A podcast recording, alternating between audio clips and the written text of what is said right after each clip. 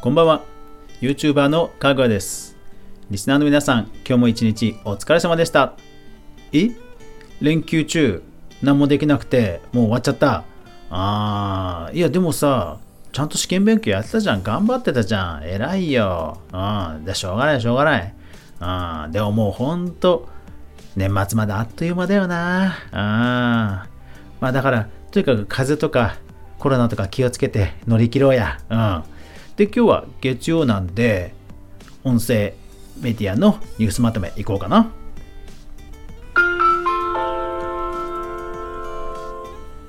かぐわ飯。この番組は YouTuber であるかぐわが YouTube 周りの話題やニュース動画制作の裏話をゆるりとお話しするラジオ番組です。全36アプリで好評配信中ですのでぜひお好みのアプリでいいね登録フォローよろしくお願いしますさあ月曜日は音声メディアのニュースまとめです11月第4週11月の16日から22日までに起きました音声配信メディア関連のニュースをお届けします。えさて、今週の注目ピックアップですが、こちらですね。YouTube が音楽ファンをターゲットにした音声重視のオーディオ広告を開始、テッククランチジャパンと。はい。で、えー、同時期に GIGAZINE というニュース、ブログニュースの方で、YouTube が動画の間に15秒のオーディオ広告を新たに導入すると発表という、え、報道がありました。はい。えっ、ー、と、テッククランチジャパンの方では実際に、えー、オーディオ広告が聞けます。いやー、だから、あれですよね、あの東野幸治さんのその YouTube ラジオとか、これ多分普通に流れてくるんじゃないですかね。私のこのかぐわ飯はまだ1000人とか400時間、4000時間か、あの、基準を満たしてないので、広告があの配信されたとしても私の収益にはならないんですけども、えーと、いよいよ来そうですね。一応その、えー、テスト、試験をした結果、成果があったので、まあ、実装するという流れのようですので、えー、先週も Spotify がね、えー、音声広告の買収や提携だったかな、えそういう話題をお届けしましたが、まあ、海外はいよいよ音声メディアの、えー、広告というビジネスフェーズに入ってき入ってきたなという感じですね。いやー、YouTube が、うん、ここに来て強力に、うん、キャッチアップしてきたっていうのはなかなかね、興味深いですね。YouTube はもうこの辺りは圧倒的なユーザー数とか、ね、ノウハウがありますから、これはね、注目ですね。さあ、では、プラットフォームビジネス関連いきましょう。Apple Podcasts can now be embedded、えー、これ Apple のメールとかかな？違う海外のニュースメディアなんですけども、えー、要は Apple Podcast のウェブページがエンベッドしやすくなりましたよっていう記事です。ただ、えー、iFrame の形式なので、なんかノートに URL ドバーンと貼ってざっくり出てくるか、そういうあの簡単なものではないですね。ちょっと一昔前の embed です。ようやく対応したっていうことですね。えー、ボイシー関連続きますよ。えー、っと、ボイシー代表の緒方さんがつぶやいたのがこちら。今、ボイシーのいろんないいチャンネルをどうやって多くの人に知ってもらうか試行錯誤中ということで、こうアイデアを募るツイートをしたらですね、ボボボボッともうあっという間にいろんなメンションが来てですね、盛り上がったというのがありました。それ取り上げますね。で、そういうボイシーなんですが、えー、なんと、えー、アプリもうフルリニューアルしてました。もう全面刷新のデザイン変更をしてきました。いやー、大胆、あそこまで大胆に変更するっていうね、かなり、うん、勇気のいった、えー、工数のかかったアップデートだと思うので、えー、 Voicy アプリ、普段から使われている人はね、すごくびっくりされたんではないでしょうか。えー、まだ Voicy 使ってない人はね、この機会に、えー以前使ってちょっとやめちゃったという人は、一回また試されるといいと思います。すごく良くなっています。で、 Voicy なんですが、こちら、人気ポッドキャストが Voicy で放送スタート、公式リリースよりと。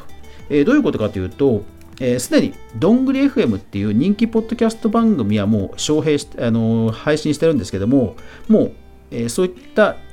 ポッドキャストでもう実績のある番組、例えばバイリンガルニュース、コテンラジオ、ノウカノタネなどなどがもう配信始まったということですね。Spotify がアーティストやレーベル自身の曲のプロモーションを行える機能を追加、テッククランチジャパンと。はい、これはなんかさらっとは以前お伝えしたんですけども、ようやく実装ということなんですかね。で、えーと、アンカーも、えー、合わせてアップデートしてきてましたね。ただ、なんか、ポッドキャスト認証の追加っていう、えー、英語のあのアップデートの文章で、ポッドキャストメジャーメント2.0認証を取得って書いてあるので、ちょっとね、あの僕、普通、普段使いの人にはあんまり関係ないかもしれません。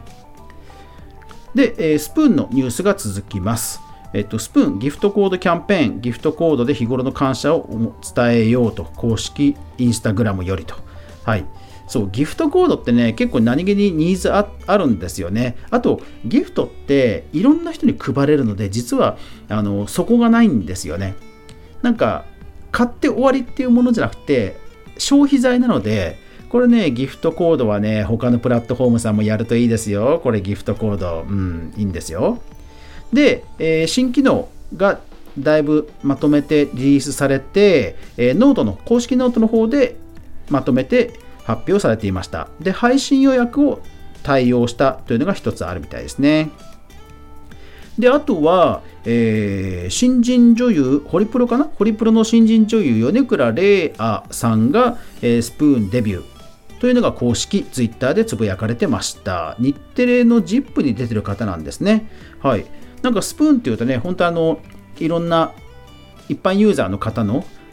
濃いコミュニティっていう印象があるんですけど、なんか有名人の方を招聘する流れがいよいよ来るんでしょうかね。で、ラジオトーク。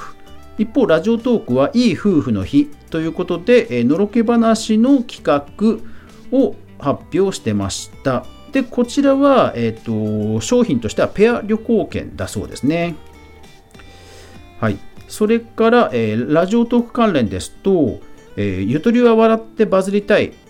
という人気番組、ラジオトークであるんですが、こちらがですね、なんと、ポッドえっと、Spotify の急上昇ポッドキャスト2位になったと。いうことをご本人さんがつぶやいてました。いや、すごいですよね。これ本当快挙ですよね。ケミオさんとか有名人のポッドキャストがランキングインすることがほとんどだったんですが、いや、本当ね、ゆっとりバズさんね、すごいですよね。で、えっ、と、ツイッターということでは、スタンド FM がなんかヘルプのことをつぶやいていて、えー、なんか推奨サイズ、画像の推奨サイズをえー、まとめてつぶやいてましたので、スタンド FM やられてる方は、公式 Twitter ぜひ見てみてください。いろんなサムネイルのサイズが具体的に書かれています。ただ、スタンド FM ね、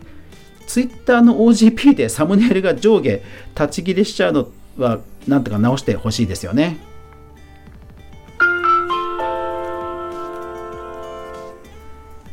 音声コンテンツ全般。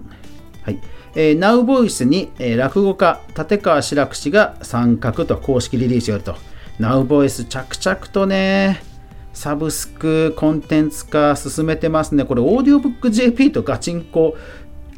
ボイシープレミアムとガチンコっていう感じな雰囲気になってきましたね。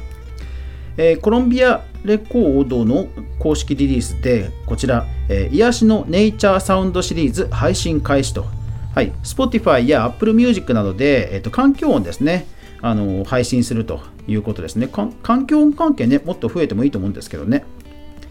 ポッドキャストで聞く映画、えー、堤監督作品アレックス2120が Audible で配信スタート、マイナビニュースよりと。はい。Amazon もいよいよ Audible、テコ入れですかね。えー、オリジナル番組はですね、ついに投入ですね。Spotify もね、えー、この間、あのー、お笑い芸人さんの、えー、オリジナル番組配信していましたけども、えー、Amazon Audible もついに、うん、ですね。はい。さあ、データ、統計関連続けていきましょう。えっ、ー、と、フォーブスジャパンのこちらの記事、ぜひ皆さん読んでみてください。ストリーミングに牽引され、音楽業界の売り上げは2030年までに倍増すると。はい。まあ、サブスク、まだまだ伸びるぞっていう話なんですが、ただ一方でね、こう差が激しくなってくる気が僕はするんですけどどうなんでしょうか、えー、ぜひ読み応えのあるレポート記事なんで読んでみてください、えー、それ以外のデータ関連の記事ですとオトバンクさんがオーディオブック白書を発表しました。それから日経クレストレンドさんが、えー、日本のスタートアップというのを選んでその中にスタンド FM が入っていたという記事それから、えーと、10代の人が初めてラジオを使ってみたというえレポート記事がエキサイトニュースに出てました。それから Spotify が、え今年のクリスマスソング聴取動向を発表というデータを発表していました。それからあと2月の記事なんですけども、ちょっと逃していたのでピックアップします。足利キャストさんありがとうございます。ツイートにえー、ツイートで発見させてもらいました、えー、無名のおっさんがポッドキャストを100回配信するとこうなるというお話グラフ付きと。はい、えー、これレポート記事なんでぜひ興味ある方ポッドキャストの方読んでみてください。あとは今日はですね気になったニュース、えがいくつもあるので、ぜひ、かぐわ飯のノート版、ノート版のかぐわ飯をぜひご覧ください。えー、なんかね、ACX のオーディオブック配信とか、えー、ノートがオーディオブック JP に対応とか、はい、ちょっといろいろとはしょった部分はノートの方に完全版 URL を載っけてますので、ぜひぜひ見てください。いやー、今週はスプーンと Voicy さんの、えー、攻勢が目立ちましたね。いや、年末に向けてまだまだいろんな発表がありそうですけども、今日は、今週は盛りだくさんな感じでしたね。はい、というわけで今週もご視聴いただきありがとうございました。やまない雨はない。明日が皆さんにとって良い一日でありますように。そして明日も一緒に動画から未来を考えていこうぜ。おやすみなさい。